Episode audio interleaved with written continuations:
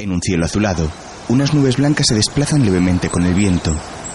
Dicen que a través de las palabras el dolor se hace más tangible, que podemos mirarlo como a una criatura oscura, tanto más ajena a nosotros cuanto más cerca la sentimos. Si uno de estos pequeños granitos enferma, el resto del organismo enferma también. Pero yo siempre he creído que el dolor que no encuentra palabras para ser expresado es el más cruel, el más hondo, el más injusto. Sobre un prado verde, unos niños corretean en grupo y una chica queda rezagada mientras los contempla con gesto serio. Un niño de edad similar se acerca por su espalda. Lleva en sus manos una granada partida en dos mitades y le ofrece una a ella. La niña lo mira desagradecida y va tras el grupo mostrando una pronunciada cojera. Pasé mi vida amando a una mujer que amaba a otro que no la amaba a ella, sino a otra de la que nunca supo si le correspondía. Era este un tiempo en el que todavía podía mirar el futuro con más esperanza que miedo. El chico tira la fruta rechazada sobre la hierba. Eso no es un caballo, es un perro. Esos son dos peces que se besan. Se besan por las agallas. No, ovejas sin cabeza. Solo son nubes. Yo veo un señor con una espada grandísima, más grande que él. Es una mujer muy, muy hermosa y muy triste. Esa es igual que la roca que hay junto al agua. Pues yo solo veo. Los niños están tumbados boca arriba sobre la hierba junto a un maestro y contemplan las nubes inventando sus formas. A los que aman. Un drama de época ambientado en el siglo XIX. Película española de 1998, dirigida por Isabel Coixet. Protagonizada por Julio Núñez, Pachi Freitez, Olaya Moreno, Mónica Bellucci, Christopher Thompson, Albert Pla, Amanda García y la colaboración de Gary Piquer.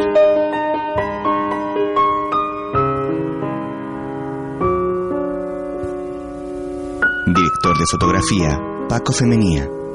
Música original de Alfonso Vilayonga. Con guion de Isabel Coiset y Joan Potau.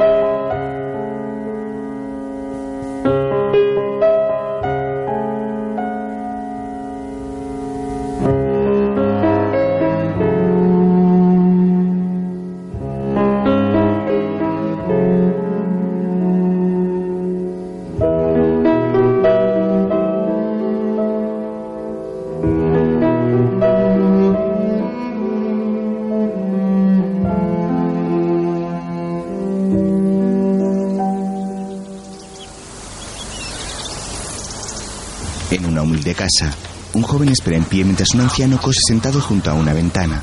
Entonces el maestro vendrá. Qué pesadez con mi hermano. Pues claro que vendrá. ¿Dónde iría si no?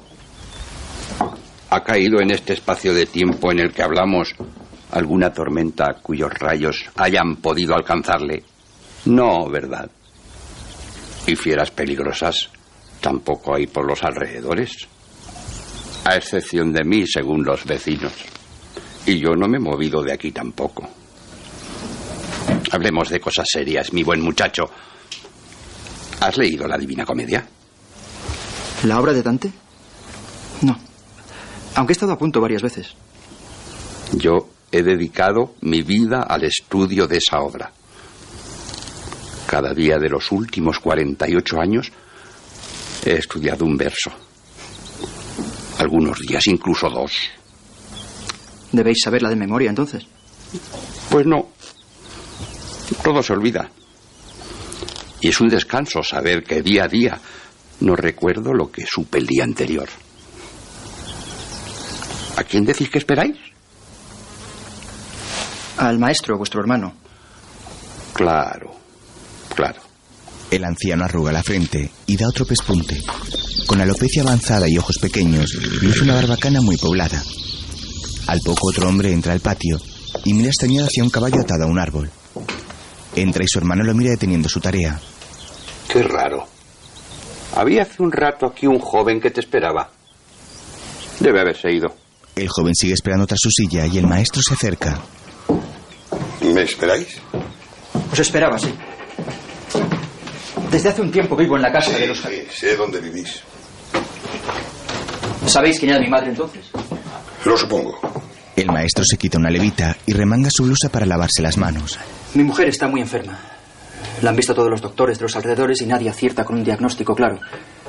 La han sangrado, recetado pócimas, puesto del revés sin resultado. Lo siento. Pero, ¿qué es lo que queréis de mí? Mi madre me habló de vos.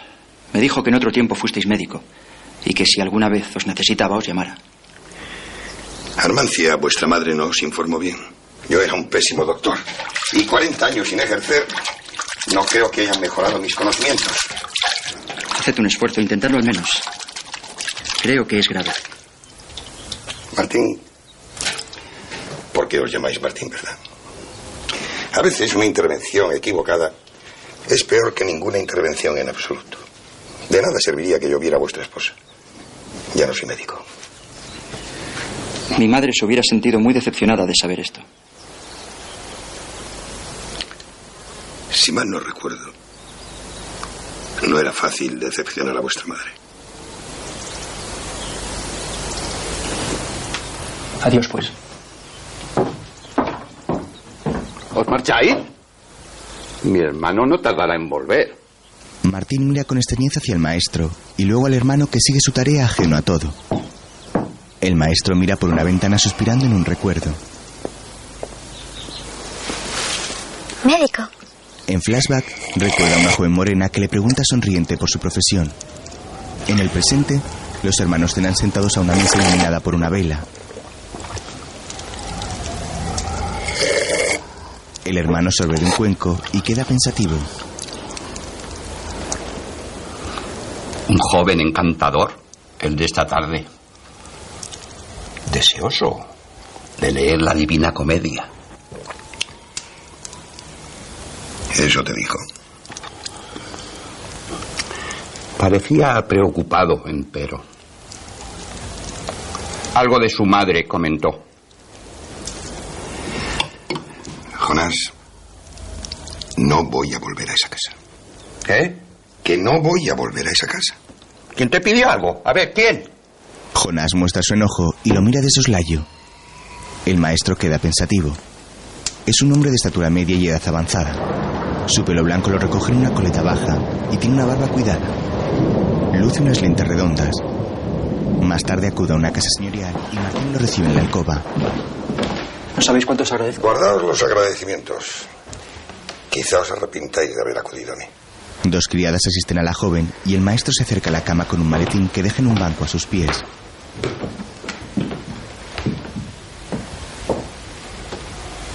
Retira de la frente un paño y la toca con una mano. La joven mantiene sus ojos cerrados y una respiración débil. Le abre los párpados y revisa sus pupilas. Luego queda reflexivo un instante.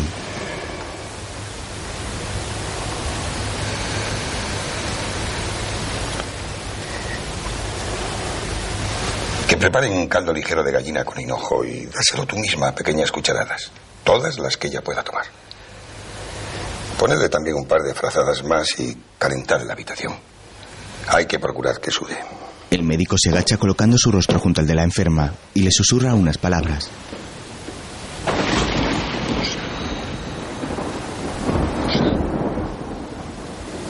La mujer abre sus ojos y asiente levemente para luego cerrarlos de nuevo. Al poco Martín y el maestro están sentados frente a una chimenea. Mi madre me habló siempre de cómo les ayudasteis a ella y a su hermana al morir sus padres. Yo fui incapaz de ayudarlas. Hubiera dado mi vida por ello, pero...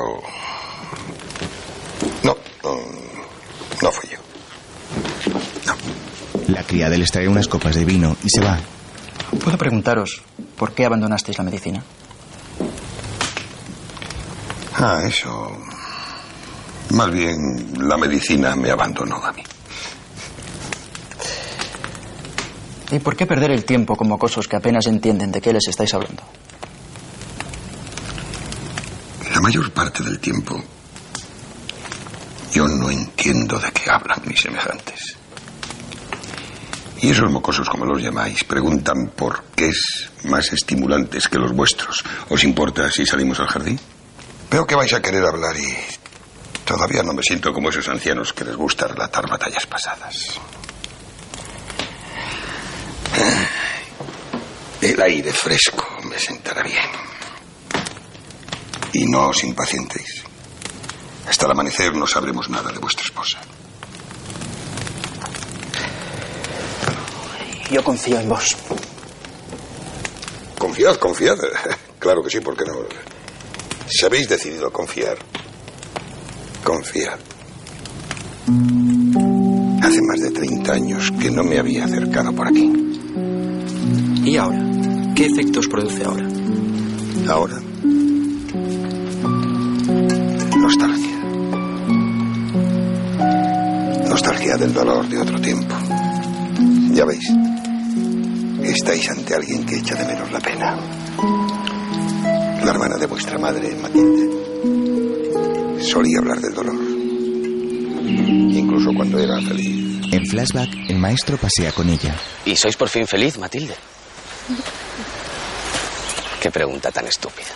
Os veo radiante, como si la felicidad anidase en cada uno de vuestros rasgos.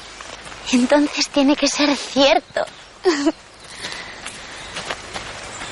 No estoy soñando este estremecimiento que me invade al despertar, como diciéndome, ¿es verdad?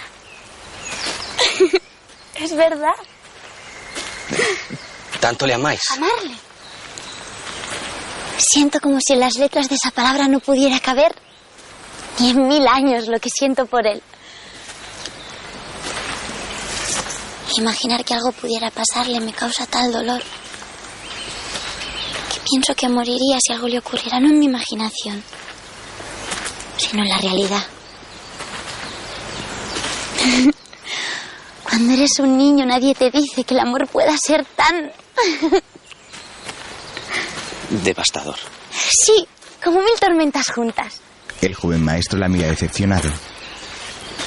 Ah, doctor, decidme que durará siempre.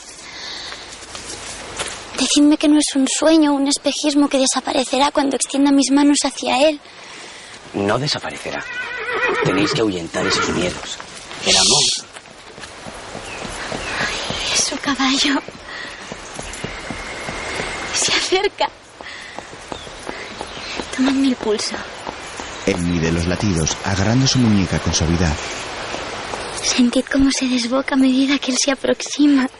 Ante la emoción de Matilde, él se muestra más abatido. Es cierto. La joven corre hacia su amado. Una niña pelirroja que pasea con ellos lo mira gustosamente.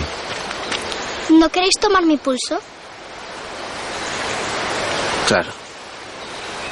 Mi pulso también está desbocado, ¿verdad? Algo rápido anda, Armancia. ¿Sabéis por qué? Habéis cantado demasiado y corrido mucho. No, no es eso. Acercarlo a vuestro corazón. Es por vos. El maestro sonríe tomando de la mano a la niña. En el presente, ¿Sabéis? Mi madre se casó cuatro veces y siempre la recuerdo como una mujer feliz. La más feliz que yo he conocido. Sí, en el reparto de felicidad. Algunos copan las cantidades que otros echarán de menos durante toda su existencia. Ya de niña vuestra madre estaba entre los primeros. ¿Y su hermana Matilde? Matilde. Yo deseé su felicidad más que la mía propia. Entonces, ¿la amabais? el maestro se recuerda de niño cuando ella rechazó su media granada. La amabais. Ella os correspondía. ¿Supo lo que sentíais por ella? Lo supo. Sí. En otro recuerdo la toma entre sus brazos del suelo. Claro, queréis saberlo todo. El por qué, el cómo, el cuándo empezó. Queréis una historia, ¿no es verdad? Un cúmulo de jocosas anécdotas para contar a vuestros amigos en una larga noche ante la chimenea jugando a las cartas. Ya no juego a las cartas. Y carezco de amigos en los alrededores. Y queréis la historia, sin embargo. ¿Hay algo mejor que una buena historia? No, supongo que no. Vayamos hacia el pabellón. Creo que sabré encontrarlo todavía. Todo empezó hace... Dios, ni me acuerdo el tiempo. De repente, de la región que siempre había tenido fama por su caza, esta empezó a desaparecer misteriosamente. En un pabellón de caza, los conejos colgados de unas cuerdas, así como las escopetas y los propios cazadores, van desvaneciéndose en imágenes consecutivas. En flashback, un joven alto y delgado camina portando una escopeta al hombro y se adentra en un bosque.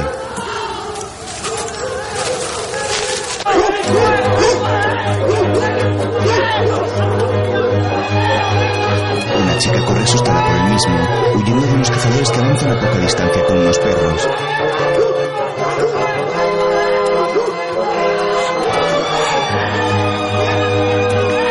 La joven sortea los troncos de los árboles en una veloz carrera.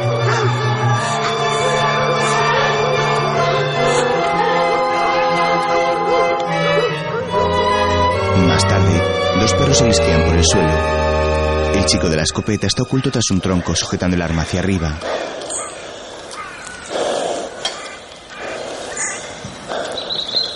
Respira entrecortadamente con gesto asustadizo. Frunce su ceño, abriendo los grandes ojos marrones con temor, y abre los orificios de su nariz pronunciada.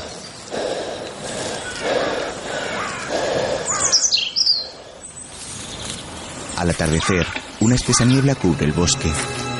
La joven que corría asustada se encuentra muerta sobre el suelo de hojarasca.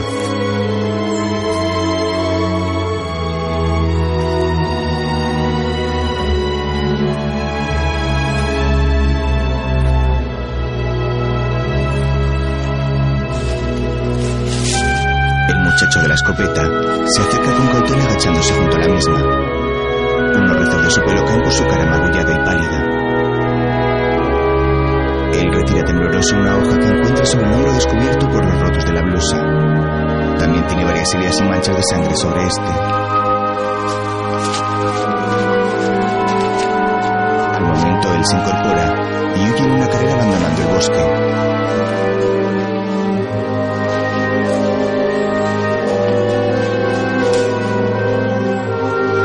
Antes, el niño de pelo rubio que el maestro desgrana un fruto.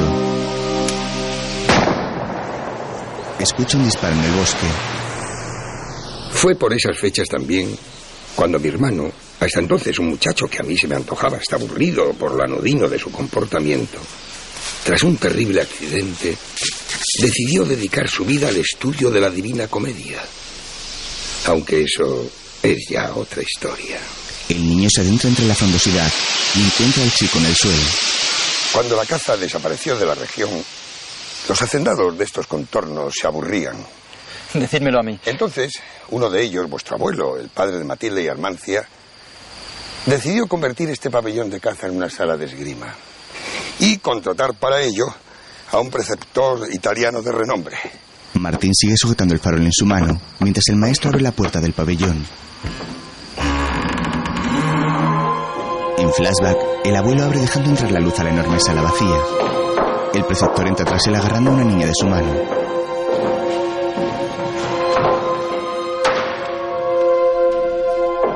El preceptor llegó un día de otoño acompañado de una niña a la que jamás, durante su infancia, nadie oyó pronunciar una palabra.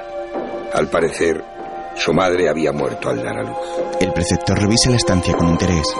Bueno, espero que lo halléis todo de vuestro gusto. El pabellón tiene también unas habitaciones para que vos y vuestra hija podáis acomodaros. ¿Hay algo que pueda ofreceros? Hay que volver al suelo, claro está. Eh, Un espejo. Un espejo. Hace falta un gran espejo. ¿Qué es la esgrima sin espejo, monsieur? ¿Un espejo? Ciertamente, ciertamente, un espejo.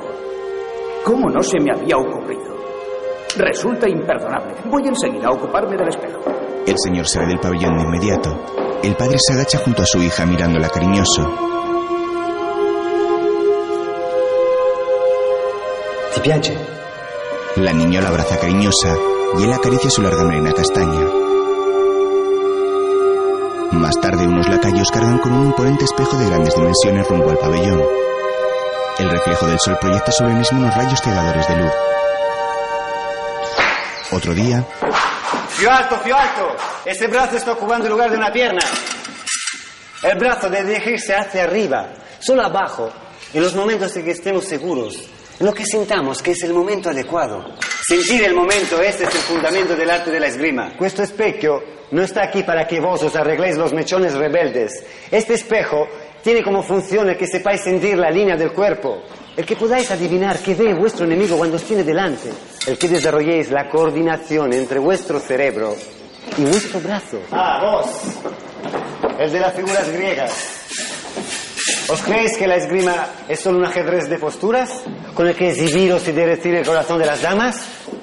Nada más alejado de ese noble arte que la exhibición orgullosa de las plumas de un pavo real del nuevo continente. en el presente, ¿Y vuestra esgrima? ¿Qué tal era? Mi padre se empeñó en que acudiera al pabellón y llegó a comprarme un pequeño florete. Pero a mí la esgrima me aburría. el niño deja el florete y sale corriendo. Bien. ¿A dónde vas? Y yo tenía mi forma particular de aburrirme. El pequeño acude a solas a un verde prado. Mira hacia el cielo arrugando su cara. Al instante se deja caer boca arriba sobre la hierba. Mira hacia las nubes y comienza a imaginar diferentes formas. Un oro de siete cabezas. Un caballo con alas. La cara de mi hermano. En otro momento, camina por un sendero de la mano de su padre. El hombre porta un maletín.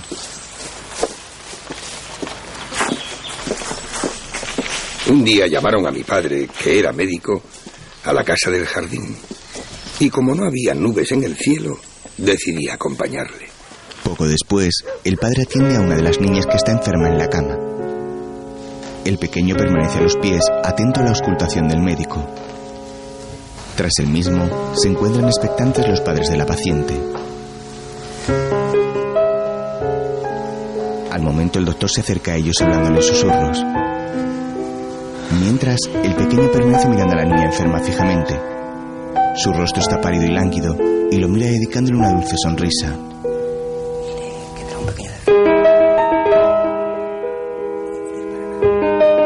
Cuando Matilde me sonrió, sentí como a cada pequeño movimiento de sus labios se me calentaba un corazón que había estado todos mis once años en invierno.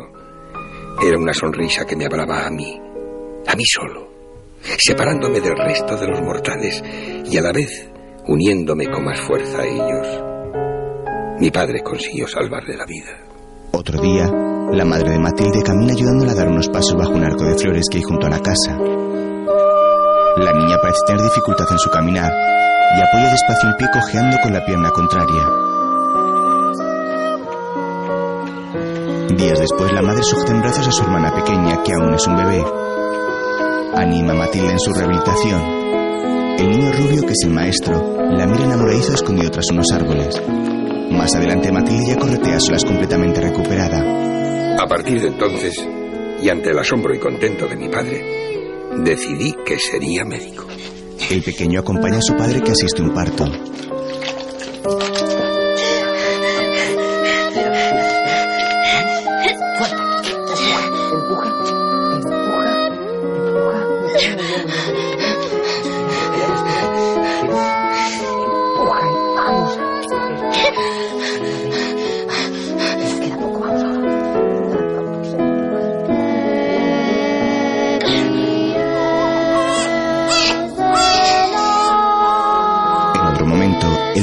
Enseña esgrima a su hija. Se colocan uno frente a otro y entrelazan los floretes moviéndose al compás como si fuera una danza.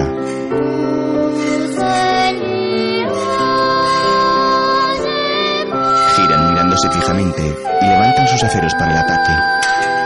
El padre gana a la pequeña en un delicado movimiento. Un lluvioso día, el maestro se asoma a la ventana del pabellón mientras acompaña a su padre. March. March. March. March. March. Phone. Phone. Touché. Padre e hija siguen practicando. Touché. Los años empezaron a pasar rápidamente. Es que alguna vez pasan despacio. Ayer, mañana, para más detalles, eché pie atrás. Cuando, en la angustia aquella, este vino a traerme su buena estrella. Cuando en la angustia aquella, este vino a traerme a buenas calles. Y él añadió, Mientras, ¿Armancia? Matilde busca a su hermana. ¿Armancia? Jonás recita cerca. Fuerza le faltó a la fantasía, pero mi voluntad tras de sus huellas, tras la rueda del engranaje ya movía. Amor que mueve el sol y las estrellas. Amor que mueve el sol y las estrellas. No tengáis miedo. Es mi hermano. Le gusta recitar en voz alta. Yo. Yo estaba buscando a mi hermana. ¿Armancia? El maestro luce una larga melena rubia de cabellos ondulados y se acerca a Matilde con timidez. Si queréis podemos buscarla juntos. ¿Armancia? No os acordáis de mí, ¿verdad? No. Mi padre es médico. Vine con él cuando estuvisteis enferma. Matilde es ya una moza lozana que lleva sus cabellos morenos recogidos en un moño. Sonríe dulcemente recordando el momento. Vuestro padre me salvó la vida. Yo también voy a ser médico. Médico. Entonces podréis curarme. ¿Acaso estáis enferma?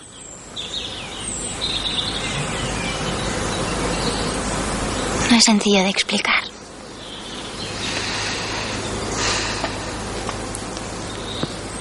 A veces me despierto pensando algo terrible y maravilloso está a punto de ocurrirme. Y otras veces río y lloro al mismo tiempo. Mi hermana dice que estoy loca. En ese caso, comparto vuestra locura. Ella sí que está loca. Ah, vuestro hermano también, todos locos. ¿Qué os pasa? ¿De qué reís? Presento a nuestro nuevo doctor. Nos enamoramos de una voz, de unos rasgos, de un gesto. ¿Por qué de una combinación precisamente de entre todas las del mundo? ¿Qué extraña alquimia hace que sea esa y no otra? ¿Qué oculto atajo toma un alma que se abre camino hacia la nuestra? En otro momento, el maestro, enamorado, contempla solas las caprichosas formas de las nubes. Más tarde, unos jóvenes practican en sus clases de esgrima. El preceptor mira a sus alumnos apartados y es hijo quien corrige las posturas de estos.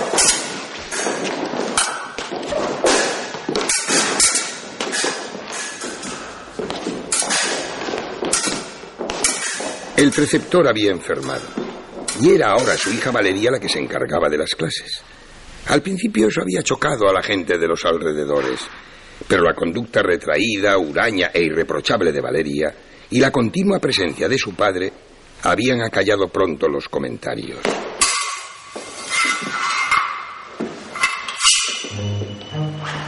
Valeria es una joven alta y delgada de cabellos castaños que luce recogidos en un rodete de trenzas.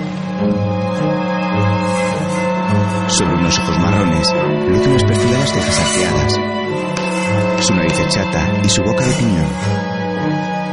Practica solas con su anciano padre, cuyo pelo se ha salpicado de canas. Más tarde en la casa del jardín, Un día tus abuelos, los padres de Matilde y Armancia, recibieron un mensaje de Nueva Escocia. Debían pasar unos meses allí para poner orden en los asuntos y la herencia de un familiar que acababa de fallecer. Y como era costumbre entonces, dejaron a sus hijas bajo la custodia de la abadesa de un convento cercano. en el presente, Yo vi entonces mi oportunidad de acercarme de nuevo a Matilde. y ve una infantil estratagema que ahora a los EOS parecerá ridícula, pero en aquellos momentos se me antojó genial.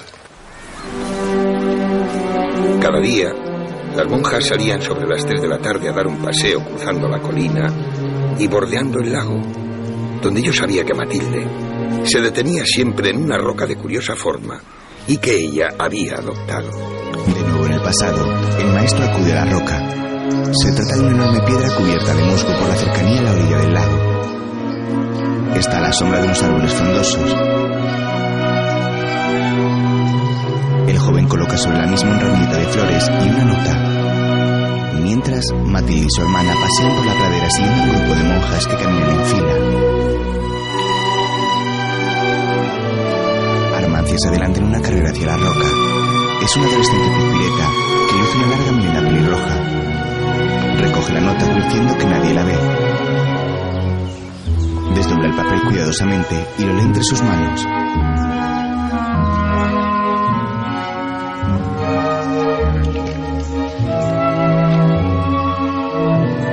Continuación, lo esconde con disimulo en el puño de la manga de su vestido. Al instante Matilde se acerca con paso calmado, deleitándose en el paisaje.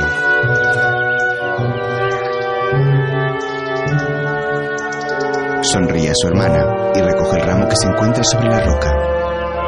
Mira a su alrededor en busca de alguna pista sobre su dueño, pero no encuentra nada. Armancia la mira sin entregarle la nota.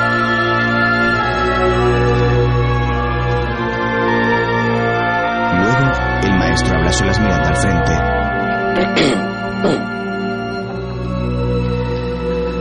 Otro día, Matilde, abierto en vuestra ausencia. Si por un funesto milagro fuera no estuvierais en mi pensamiento, pensamiento, Me sentiría tan vacío como una calabaza llena de nieve. Armancia arruga el papel y le da un bocado. Una joven novicia se acerca por el claustro. ¿Qué haces, Armancia? Me como una carta de amor. Ya que saben. A mí nunca me han escrito una. Como estoy casada con Dios y Él no escribe cartas, ¿Cuántas monjas hay en este convento? somos 23 y la madre abadesa. ¿Y todas estáis casadas con Dios? Todas. Yo nunca seré monja. ¿Y si Dios te llama? No lo escucharé. Otro día, el maestro recoge unas coloridas flores que crecen silvestres en la pradera. Armancia está subida al tronco de un árbol y lo contempla a escondidas. Más tarde Matilde acude a su roca, encontrando esta vez un papel junto al ramo. Huele las flores feliz y le dedica una sonrisa a su hermana. Esta esconde tras su espalda una nueva carta que ha interceptado anteriormente.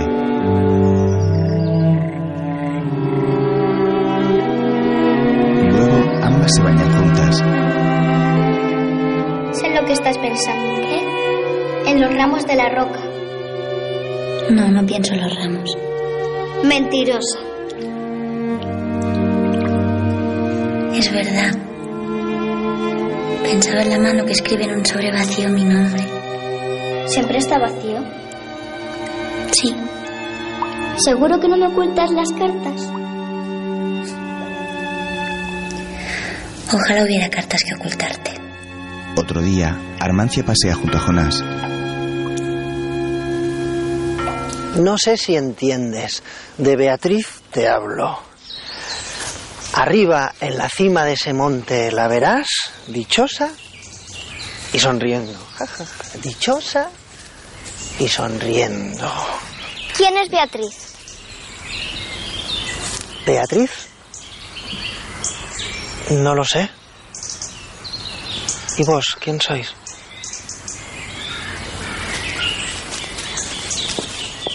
Armancia. Yo soy Armancia. La niña camina hacia adelante con altivez y Jonás la mira extrañado. Luego su hermana la seca frotando con sus manos. ¿Y si el que te escribe fuera Jonás? Matilde sigue con su tarea quedando pensativa.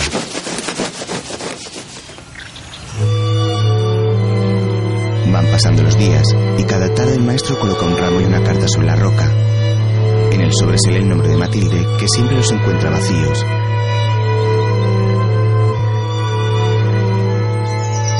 Aquella tarde tuve que acompañar a mi padre a atender una epidemia de viruela en un pueblo cercano y no pude depositar mi ofrenda diaria. Matilde acude a la roca que encuentra vacía. Se marcha decepcionada cuando de pronto mira. Un apuesto jinete galopa en un caballo en la orilla opuesta y se detiene. La joven se adelanta unos pasos y mira al jinete con gesto de sospecha. Lo saluda en una reverencia y lo sigue con su vista mientras él se aleja.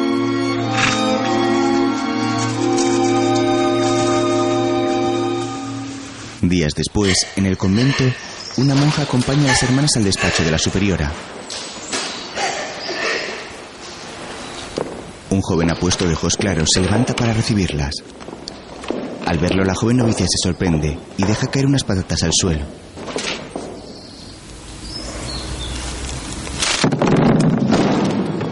Matilde sonríe al emisario. Es el jinete.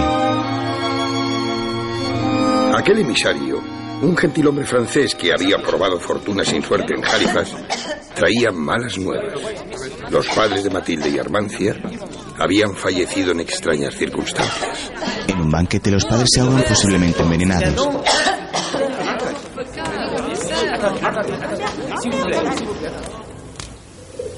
No dejo de pensar en el enviado, Armancia. Ya no encuentro consuelo en el rezo. Quizás no debiste escuchar a Dios. Ahora sé que hay otras voces. Armancia abraza a la novicia para consolarla. Otro día, el maestro está sentado sobre la roca, sujetando un ramo entre sus manos. Se encuentra cabizbajo y decepcionado y lanza las flores al agua del lago. Mientras las hermanas pasean con el emisario francés. Les hemos arrebatado sus ritos, sus pinturas, sus dioses. ¿Y para qué? Nos aseguro que nunca he encontrado un mayor ejemplo de bondad. Y todo porque no siguen otras normas que las que les dictan sus sentimientos. ¿Y eso les hace más felices? Sí, Matilde.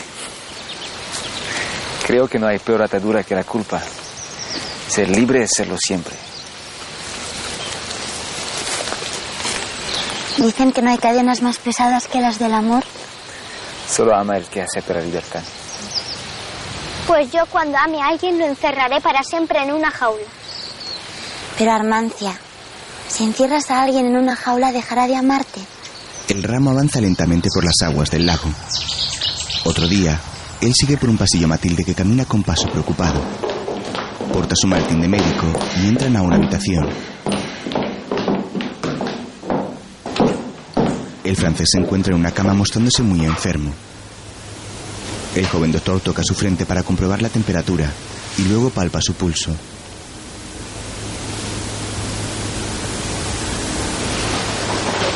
Se quita su abrigo para proceder al remedio. Matilde acaricia el rostro sudoroso del joven. Cuando me llamaron por unas fiebres que el emisario padecía, supe por el rostro de Matilde que mi batalla estaba perdida y que la alquimia que se había producido entre ellos en unos pocos días nunca podría ser igualada por la pasión que yo había cultivado todos aquellos años. Él ve como Matilde llora angustiada por el enfermo. Lo más irónico es que a partir de aquel día Matilde me consideró como su mejor amigo, confiándome todas las inquietudes de su corazón y toda su felicidad.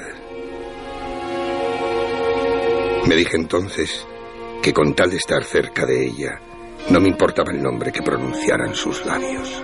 Pasados los días, Matilde viste de novia y se coloca un velo cubriendo su rostro en una sonrisa ilusionada.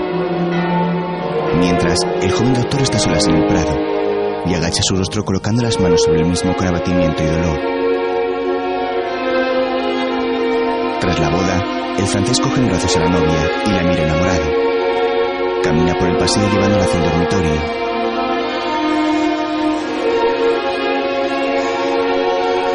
Mientras, él está tumbado en la hierba recostado hacia un lado sumido en una imponente tristeza. Jonas llega y se acuesta a su lado.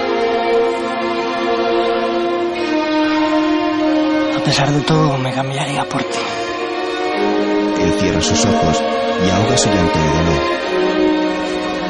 Entre tanto, los recién casados están sobre la cama. El marido levanta el velo de Matilde y se cuela bajo el mismo. Se miran fijamente y se besan con pasión en los labios. Luego él comienza a desabrochar la botonadura que cierra las mangas del vestido. Le besa la mano con cariño.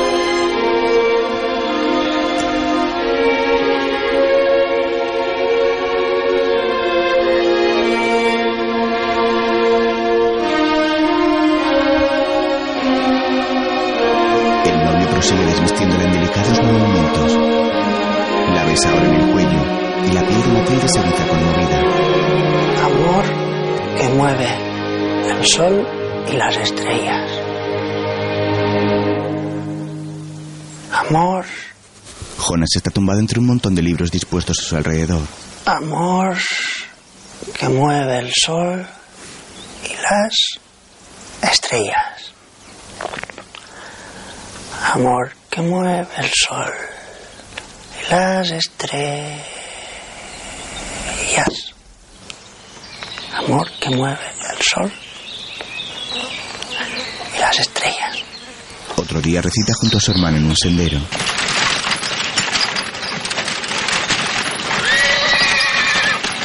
Un carruaje cargado de maletas se acerca al momento por el mismo deteniéndose al poco junto a ellos.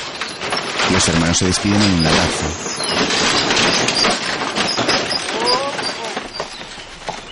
Tenía que alejarme de allí. Y era una buena ocasión para ampliar mis estudios de medicina, aunque en aquellos días todo me parecía fútil, sin sentido. Comprendí mejor que nunca la locura de mi hermano que le envolvía como un manto protector, que llegué a envidiar. Él sube al carro y mira a Jonas mientras se aleja. Por mí se va a la ciudad doliente, por mí se va a la gente condenada, por mí se va al eterno tormento. No, por mí se va al eterno sufrimiento. Sí, al eterno sufrimiento. De nuevo en el presente, una criada llama a la ventana del pabellón.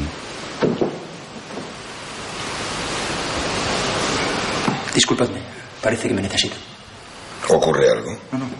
Martín va presuroso hacia la puerta, mientras el maestro queda sumido en los recuerdos.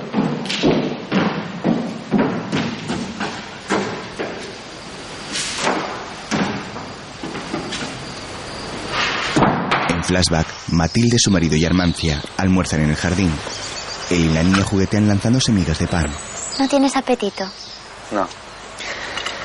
La inactividad me quita el hambre. A mí cualquier cosa me da hambre. Lo había olvidado. Todavía no conoces el pabellón que nuestro padre convirtió en salón de esgrima. El preceptor sigue ahí dando clases, quizás eso te sirva de distracción. Sí. Puede que me acerque más tarde. ¿Cuándo compraremos vestidos nuevos? ¿Y la fiesta? Dijiste que haríamos una gran fiesta para celebrar vuestra boda. Ya, Armancia, pero nuestros padres... Sí, ya lo sé. Pero es que nunca he visto una fiesta en mi vida. Se hará una fiesta, Armancia. Y bailaremos. Hasta que se gaste el mármol del suelo. Al poco, Armancia y él bailan agarrados de las manos y Matilde los mira con ternura quedando luego preocupada. Más tarde Valeria está en el pabellón y camina portando un florete acercándose a una ventana. La lluvia cae fuera de modo intenso y ella se asoma.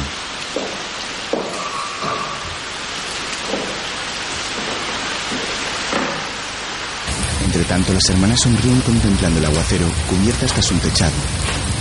El francés camina hacia el pabellón portando sobre un hombro la funda de un florete.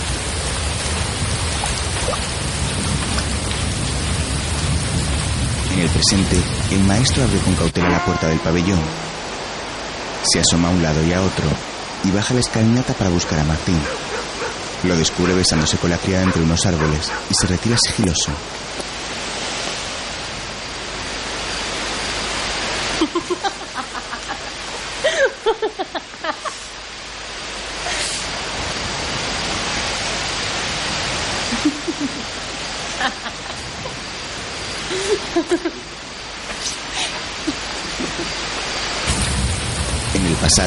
El joven marido de Matilde sube las escaleras y abre la puerta del pabellón cerrándola tras de sí.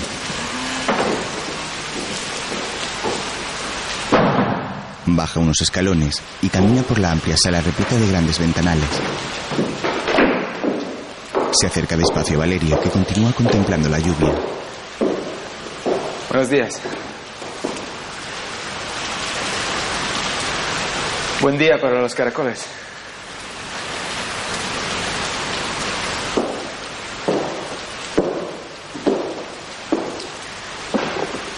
Me han dicho que hay un preceptor de esgrima.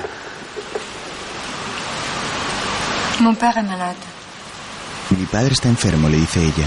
C'est lui qui vous a appris le français Oui. Él le pregunta, ¿es quien os enseñó francés? Sí, asiente con seriedad. Un bel endroit pour s'exercer. Un buen sitio para practicar. Ella se gira preguntando irónica, ¿acaso conocéis otros? Oui, j'aimais bien l'escrime. Me gustaba mucho la esgrima, pero hace tiempo que ya no practico. Ça fait longtemps que je pratique plus. Personne ne va venir s'exercer avec moi aujourd'hui ¿No vendrá Lorsqu'il nadie pleut, hoy para practicar sort. conmigo? Sauf pour aller chercher des escargots. Cuando llueve no sale el sol, excepto para buscar caracoles, responde ella. Les escargots me dégoûtent.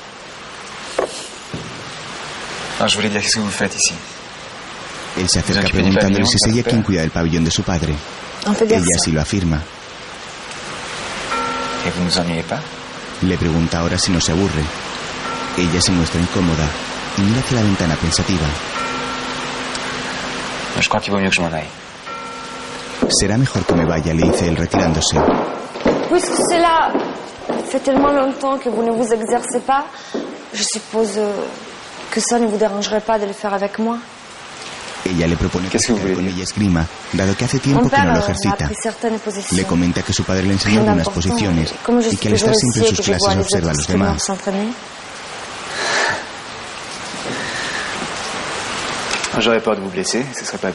Tengo miedo de heriros. No estaría bien. Ella se queja, pero le parece bien que me aburra. Non. Non, mais avec vous, je... Vous commencez à m'agacer. Él queda dubitativo y Valeria le dice, empezáis a irritarme. Está bien, dice él descargando del hombro su funda. Poco después, ambos se quitan los abrigos y toman sus floretes colocándose en el centro de la sala, uno frente a otro. Solo algunas posiciones básicas, dice él, para luego hacer un movimiento leve con su acero. Ella imita el mismo saludo con destreza y ambos levantan sus floretes. Uniquement. Únicamente, dice conforme Valeria, disponiéndose para el combate. Ambos llevan puestos unos guantes negros y blanden los floretes.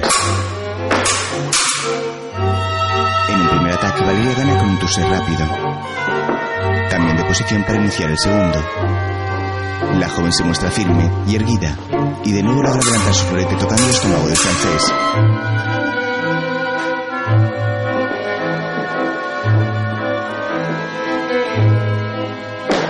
Esboza una leve sonrisa triunfal y clava sus pies en guardia, dando inicio a un tercer vuelo brusco. Lo hace caer al suelo y se acerca colocando la punta del florete en su garganta. Combien cela fait-il donc que vous ne vous entraînez pas Lo ayuda a levantarse y le pregunta cuánto tiempo lleva sin entrenar, si son 100 años. Él le sonríe amablemente ¿Cómo se preguntándole por su nombre. Valeria. Días después, el esposo de Matilde inicia las prácticas de esgrima con asiduidad.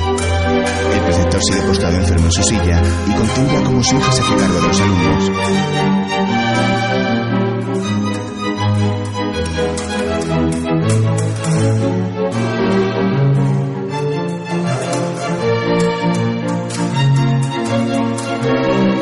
Visten con petos negros para evitar los pinchazos. Valeria corrige en una clase la postura del francés. Entre ambos surge una química especial.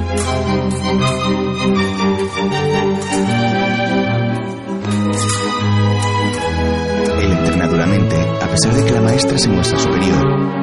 En las miradas y sonrisas del francés se advierte cómo va creciendo su amor por ella.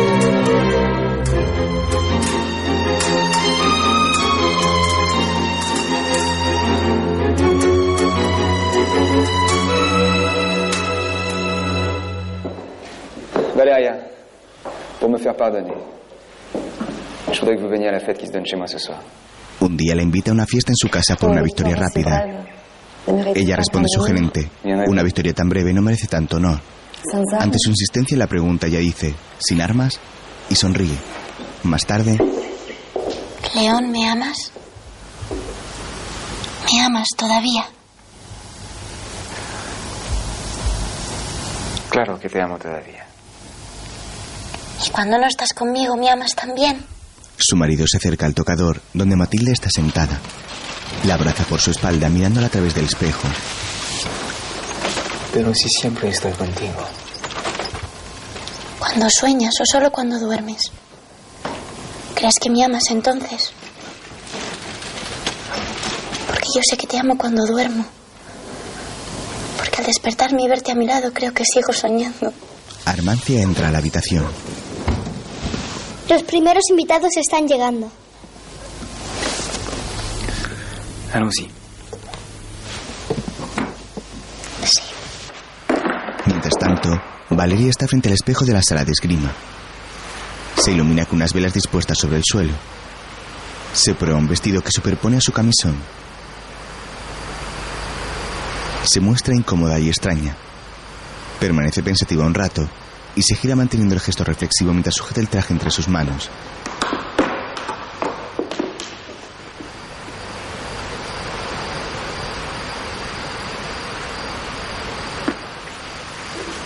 Finalmente lo deja caer al suelo junto al espejo y se va decidiendo no asistir a la fiesta. Entre tanto, León sale de su casa y avanza unos pasos rumbo al pabellón. En el reflejo de las ventanas se vislumbran a las parejas bailando en la fiesta. Él se detiene mirando apenado hacia el camino y agacha su rostro pensativo.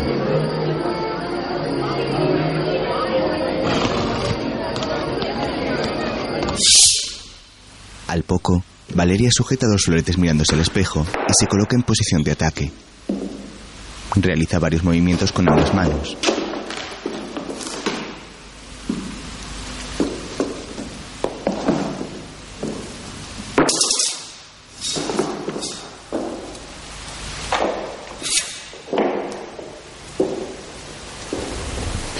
León llega y la mira en el espejo. No tenías intención de venir a la fiesta. ¿No os ¿No n'avez pas gustan? Pregunta. Nunca he visto una, responde ella mostrándose abatida.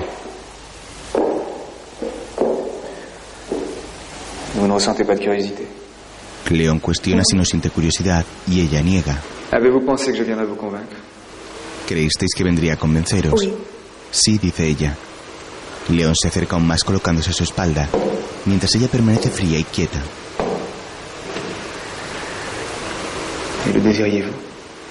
¿Y lo deseabais? Ella responde en una suposición que sí. Je suppose que oui. Oui. Le confiesa que no quería desearlo, que aborrecía pensar que lo deseaba. Je détestais. L'idée de le désirer. Pourquoi ¿Por qué? insiste él. T'ai éduqué pour l'escrime. Tenez, prenez un fleuret. Valeria le responde. Me educaron para la esgrima. Luego le da uno de los floretes. León coge ambos y los deja sobre el suelo negándose a la práctica. Nous pourrions mesurer nos forces une nouvelle fois. Ne sommes-nous pas déjà en train de le faire, Valérien Ella le pide enfrentarse una vez más y él la mira fijamente diciéndole, ¿acaso no lo hacemos Ce ya? Mon seul désir était de me rendormir pour continuer de rêver de toi. Se declara explicándole que sueña con ella cada día y cuando despierta quiere dormir para seguir soñando.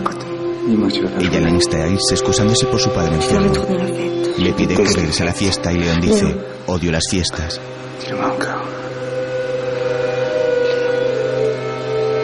Valeria acaricia los labios de León que le pide verse en otro sitio. Quiero que luchemos fuera de aquí, le pide.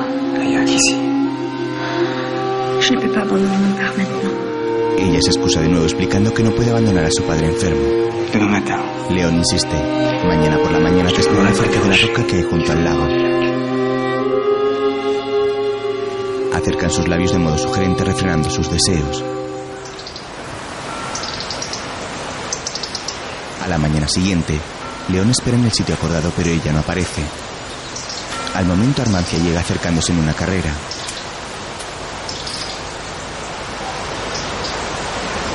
León, León. ¿Me viste bailar anoche? ¿Viste cómo bailé? He gastado todo el mármol del suelo como dijiste. Eso hiciste, pequeño demonio. Matilde llega al instante. Qué sorpresa que hayas venido. ¿Sabías que esta es mi roca? Desde aquí te vi por primera vez. Sí, lo recuerdo. Matilde tenía muchos ramos entonces. ¿Es eso cierto? Me siento culpable porque yo jamás te he regalado ninguno. Tú me das mucho más. Muchísimo más que eso. ¿Viajaremos pronto? Muy pronto. Quiero ver las ciudades, todas las ciudades del mundo. ¿Te gustaría salir de aquí? Que viajemos. Pas? En otro momento, León entra al pabellón de esgrima y cierra la puerta tras de sí.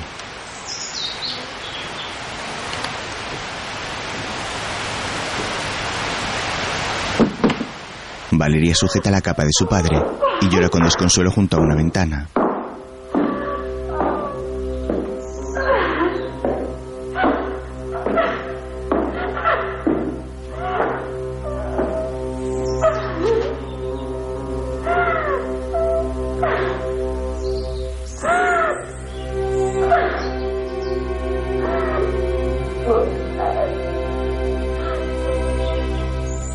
Se acerca a ella y la abraza consolándola por la muerte de su padre. Valeria apoya su cabeza sobre el hombro de este que la acaricia con su mano y comienza a besarla con ternura.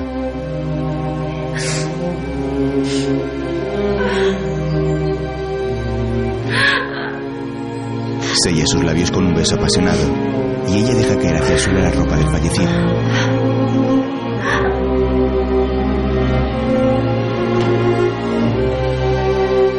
Valeria acaricia los labios de León con las yemas de sus dedos y lo besa intensamente rindiéndose a la pasión. Ambos se abrazan y acarician con deseo incontrolado, mostrándose cada vez más excitados.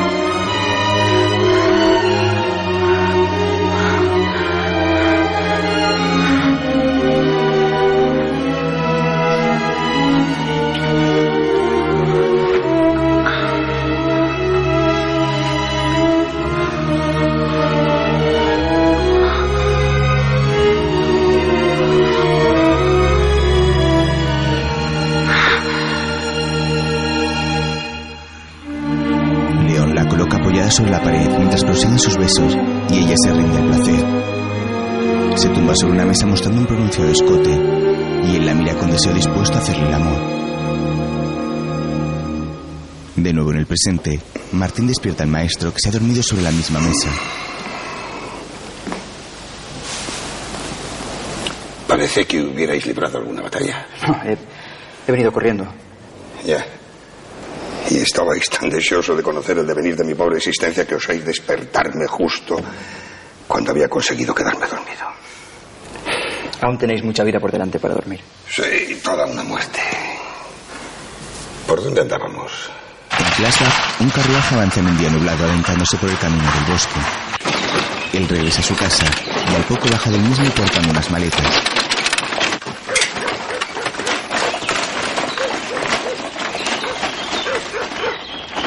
Comienza a caminar, cuando al momento su hermano aparece tras él.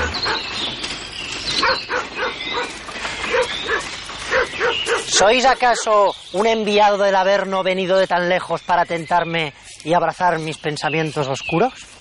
Él deja su equipaje sobre el suelo y se gira sonriendo a Jonás.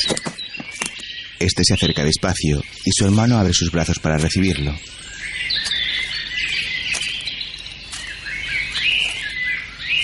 Se dan un emotivo abrazo y luego caminan por la pradera. ¿Estás seguro de que el texto dice tentarme y abrazar mis pensamientos oscuros? Ah, no te preocupes. No lo dije de memoria. Me lo escribí en el puño de la camisa. Para impresionarte. Más tarde visita a Matilde.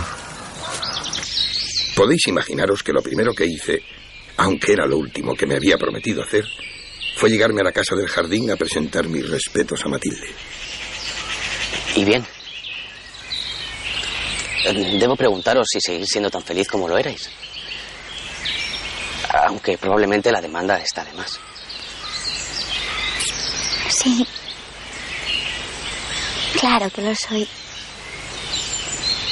¿Cómo podría no serlo?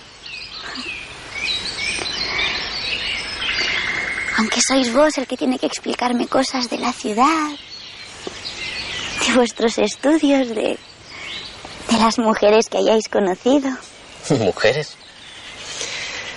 Os puedo asegurar que en lo que a mí concierne, la ciudad estaba tan solo poblada por estudiantes de medicina, sesudos profesores y disculpadme, pero cadáveres.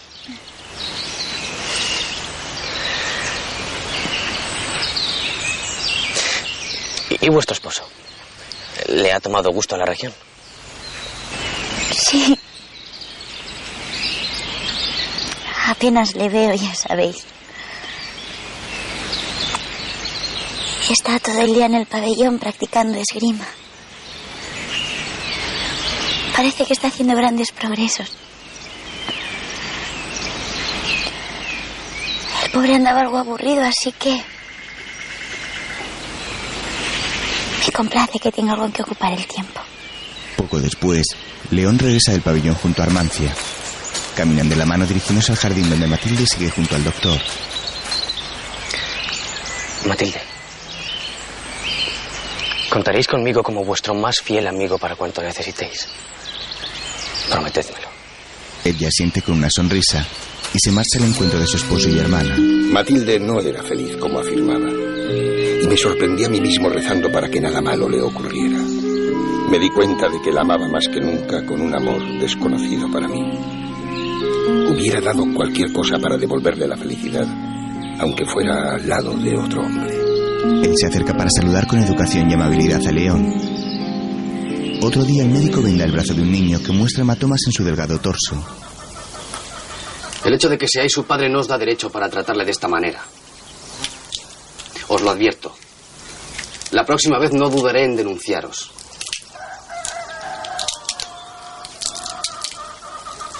Habéis podido causarle heridas mucho más graves. Empecé a ejercer mi profesión, aunque a veces, y ya entonces, me sentía más un maestro de escuela que un médico. Sanar no es solo una cuestión de aplicar vendajes, sino de cambiar las ideas que se pudren en las cabezas de las gentes. Y eso es más difícil. El doctor finaliza la cura en la humilde casa. Luego, el cielo luce nuboso. Hay nubes grises que cogen su color al estar cerca de la luna. Hay nubes sin sombra. Hay nubes densas, blancas y brillantes cuyos bordes se tocan. Hay velos blanquecinos formados por cristales de hielo.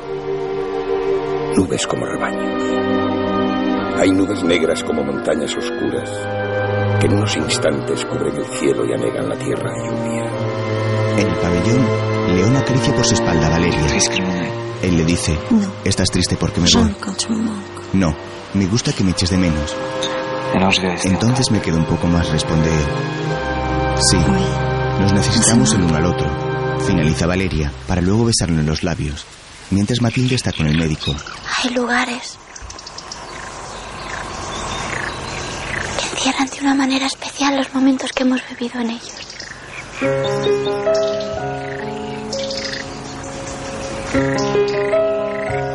Cuando regresamos ahí están.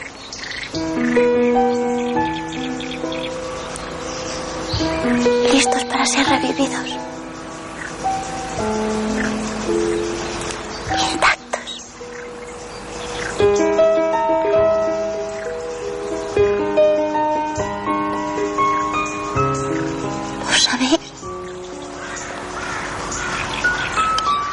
Cuando la pasión se transforma en amor. Y cuando el amor en pasión. Cuando cruzamos la frontera que separa nuestro ser del otro y no podemos regresar.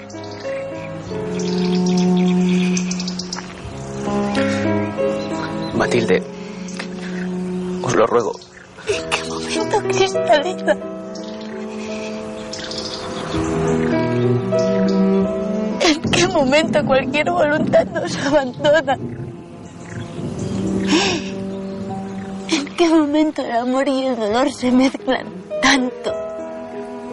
también. Y uno mismo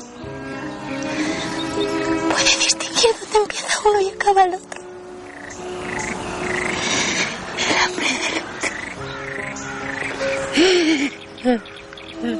No me torturéis más con vuestras palabras, Matilde. Vuestro dolor es lo único que yo no puedo soportar. Matilde se desmaya con languidez y él la recoge entre sus brazos. Poco después la lleva a su casa y la acuesta en su lecho. La joven tiene su cara muy pálida y sudorosa. ¿Creéis que el amor es una enfermedad incurable? Al día siguiente, Valeria y León practican esgrima. Se miran fijamente de modo enamorado, mientras van girando poco a poco.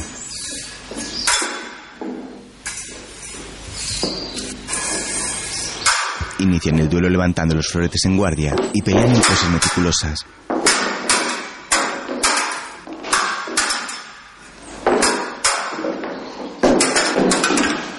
Quedan con sus aceros entrecruzados y se miran a los ojos con amor. Al momento el doctor entra y ellos se apartan. León, vuestra esposa está enferma. Tiene bastante fiebre.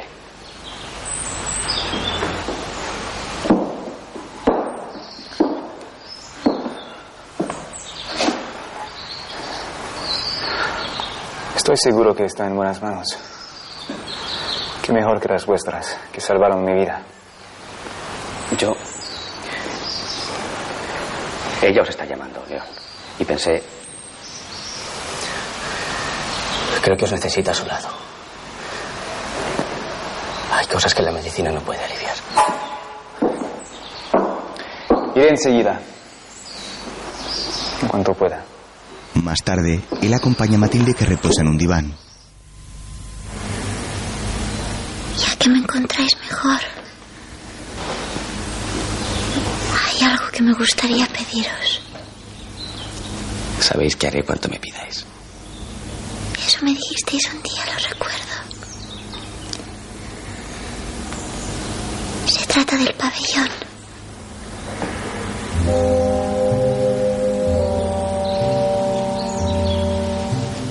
¿Del pabellón? Sí. He oído decir que mi esposo y la hija del preceptor se enfrentan cada día. Que resulta hermoso verles luchar. Están alcanzando la perfección en el noble arte de la esgrima. Quisiera contemplarlos, por favor. Matilde, no sabéis lo que me pedís. No puedo consentir en que salgáis de la casa. Ni puedo ser cómplice de algo que pudiera perjudicar vuestro estado. Matilde, os lo ruego. Olvidad el pabellón. No hay nada ahí que pueda. que- atraiga vuestro interés. ¿Sabéis? De niño mi padre me llevó allí. Y lo único que conseguí fueron cardinales.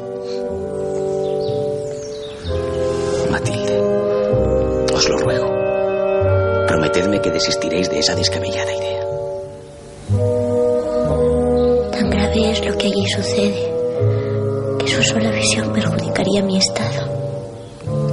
Prometedmelo, Matilde.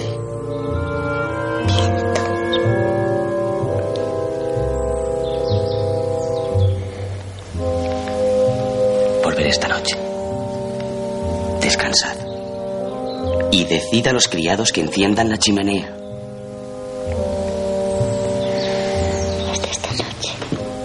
Se levanta de su lado tomando su maletín y mira hacia la hermana que lee junto a una ventana. Adiós, Armancia. Cuidad a vuestra hermana.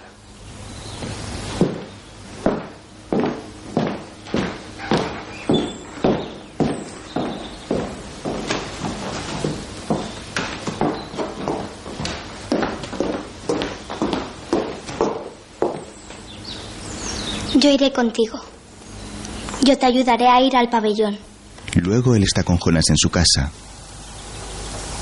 ¿Por qué me he resignado, Jonas?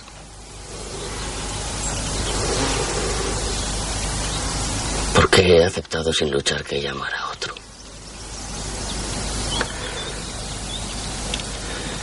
Me gustaba salir a cazar.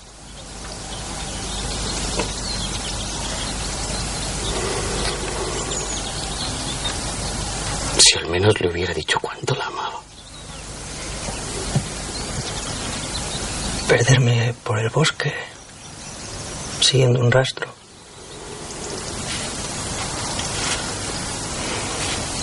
¿Qué puedo hacer ahora?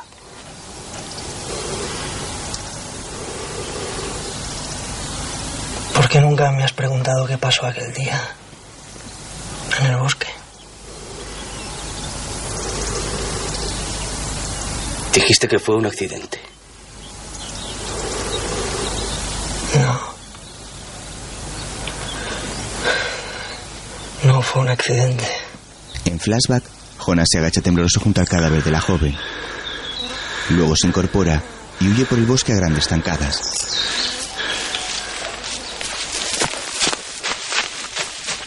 Al poco está de rodillas sobre el suelo y apunta con su escopeta sobre sus ingles. Coloca las manos en el gatillo para proceder a su propia castración.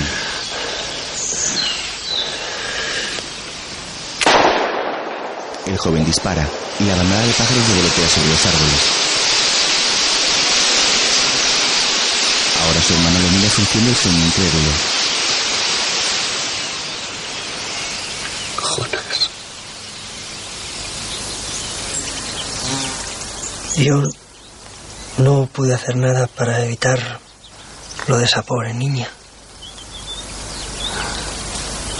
¿Y qué querías que hiciera? Fue de justicia.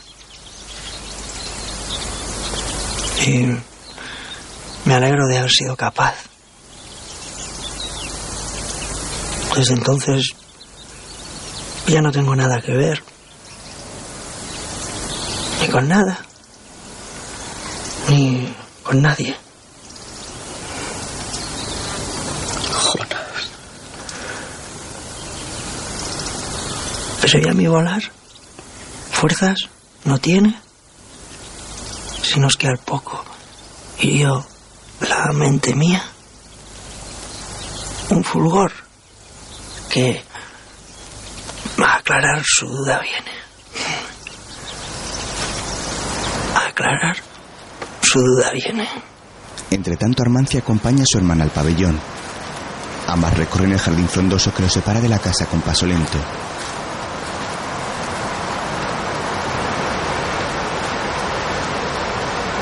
Se detienen bajo la escalinata de la puerta y escuchan el choque de los floretes. Quiero aprender esgrima, Matilde. Es hermoso, ¿verdad? Ella se apoya sobre el quicio de la puerta y mira al frente derramando unas lágrimas de dolor.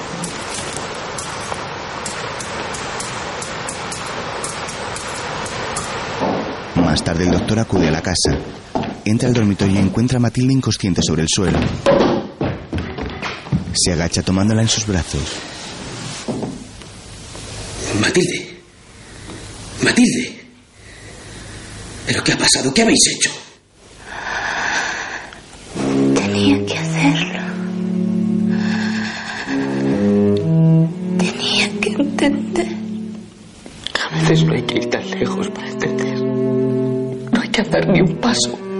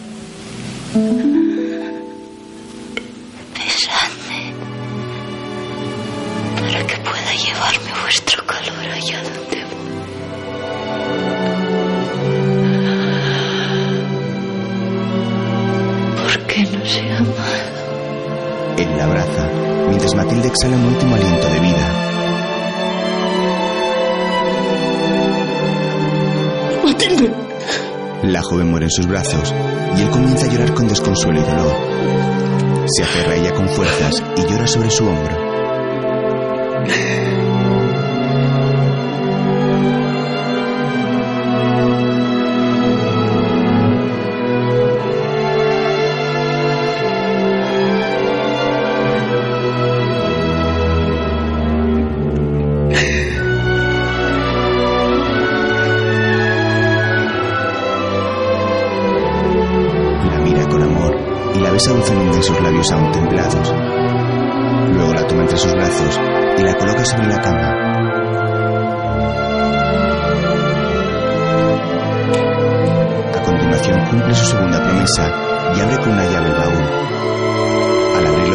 Sorpresa que Matilde guardaba en él todos los ramos de flores que regalando en su juventud, junto a un latillo con los sobres vacíos con su nombre. De noche queman una hoguera en los libros y mira las llamas abatido.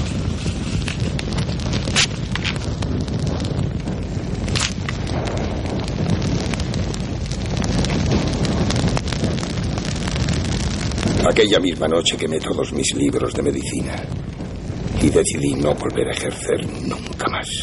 Al día siguiente, la niebla cubre el cielo y apenas se ven los árboles del bosque. Se celebra el entierro de Matilde y una pequeña comitiva avanza por la pradera en absoluto silencio.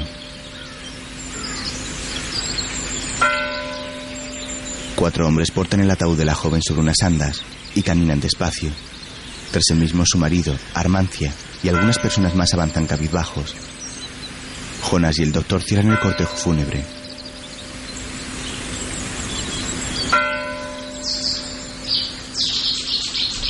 No hubo nubes en el cielo ni ese día ni los que siguieron. Aunque quizás si hubiera habido, yo no me habría dado cuenta. De nuevo en el presente, Martín sigue junto a él en el viejo pabellón. ¿Y qué ocurrió con León y con Valeria? No lo sé. Abandonaron la casa, creo. Ya no supe nada más de ellos. Me parece que uno murió poco después. Bueno, eso creo recordar. En el pasado, el médico entra un día al pabellón que se encuentra a solas. Camina despacio hacia una mesa donde encuentra los floretes de Valeria y León. Pasa las yemas de los dedos sobre el fino acero, recorriendo ambas armas hacia el filo. A continuación, saca un frasco de un aceite de color verde intenso y unas pequeñas gasas. Empapa una primera gasa en el ungüento y lo aplica meticulosamente sobre un primer florete hasta su punta. Después, Vierte unas gotas más para proceder con el segundo. Recorre con la gas el metal empapándolo por completo.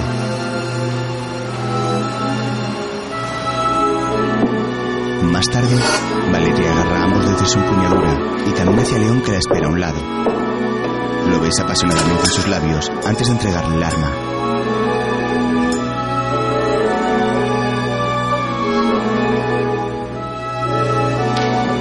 Se retira lanzándole el florete a León, que lo atrapa al vuelo con su guante. Ambos se disponen frente a una ventana levantando sus espadas en posición de ataque.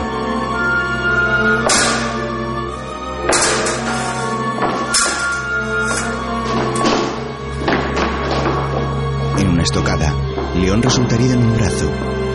Se aparta llevando una mano al rasguño de la blusa y mira a Valeria esbozando una sonrisa. Ella se acerca despreocupada para comprobar el daño. León comienza a sentirse indispuesto y cierra sus ojos con mareo. Anda unos pasos tambaleándose mientras ella torna su gesto en preocupación. El joven muere por la acción del veneno. En otro momento, el doctor está en una colina donde hay varias tumbas de piedra. Valeria llega luciendo una capa con capucha negra. Se acerca despacio colocándose junto a él. Podría mataros. ¿Por qué no lo hacéis? Solo me detiene la idea de que para vos sería una liberación. Liberadme entonces. Yo olvidaré a León. Y habrá otros León en mi vida. Para vos no habrá otra como ella.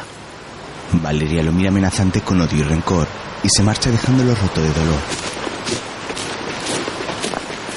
En otro momento ya es maestro y da una clase a unos niños. El corazón es nuestro órgano principal. Estos vasos llevan la sangre al resto del cuerpo.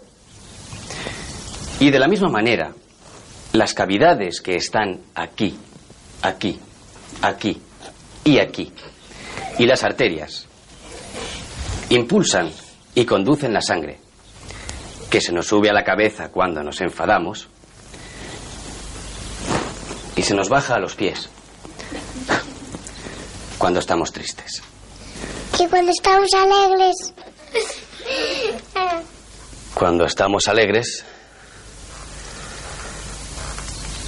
no lo sé.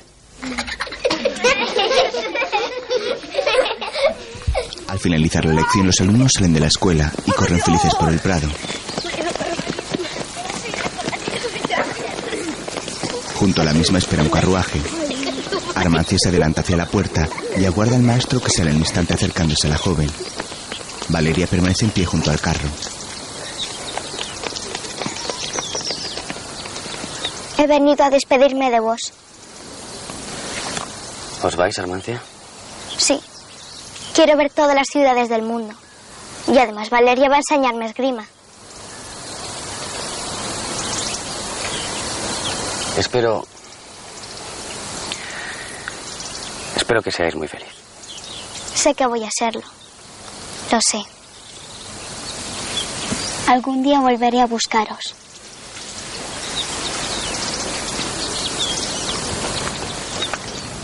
Adiós.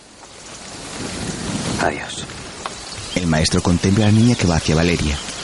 Esta la toma de su mano y abren la puerta para subir al carruaje.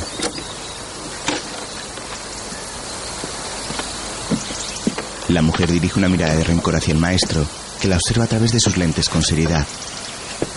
Luego se dirige hacia la puerta de su casa.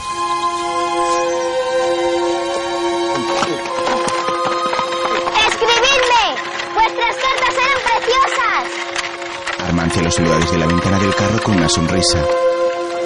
Él se gira mirando con sorpresa y abatimiento hacia la niña, descubriendo que Matilde nunca leyó sus cartas de amor. Jonas mira a su hermano con tristeza desde una ventana y se retira. En el presente, este camina como siempre descalzo por la hierba del prado.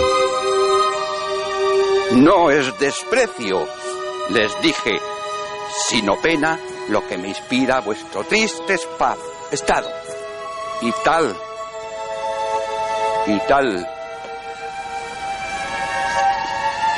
y tal que no tan fácil se... y tal que no tan fácil se serena cuando mi señor me dio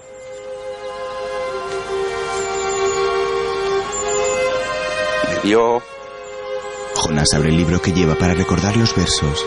recado. No es desprecio, les dije, sino pena. Mientras tanto, Martín sigue en el pabellón junto al anciano maestro. En una esquina del suelo hay dispuestas numerosas frutas para su maduración.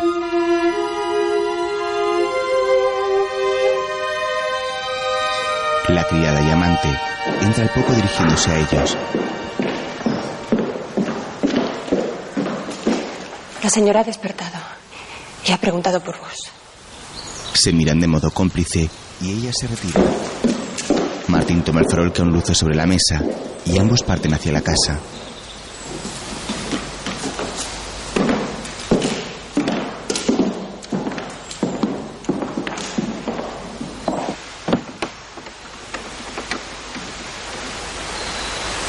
El maestro cierra la puerta del pabellón y baja los escalones mientras Martín lo espera educado.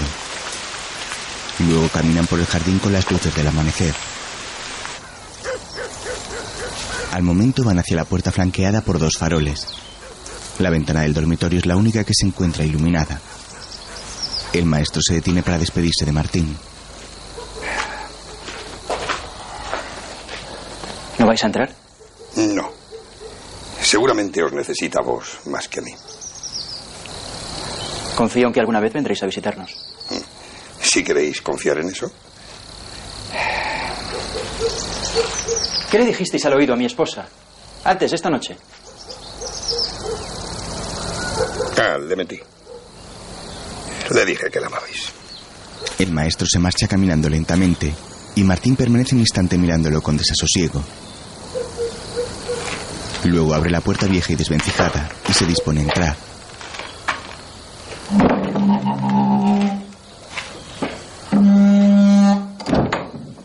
El maestro regresa a su casa por la pradera, bajo un manto de niebla. Hay nubes como velos de cristal y nubes pesadas como castillos. Nubes que nos recuerdan la cara del ser que amamos y nubes con rostros que no queremos recordar. Siempre viví mirando al cielo y nunca encontré dos nubes idénticas. Así quiero morir, mirando las nubes y buscando la pregunta a una respuesta que no conozco.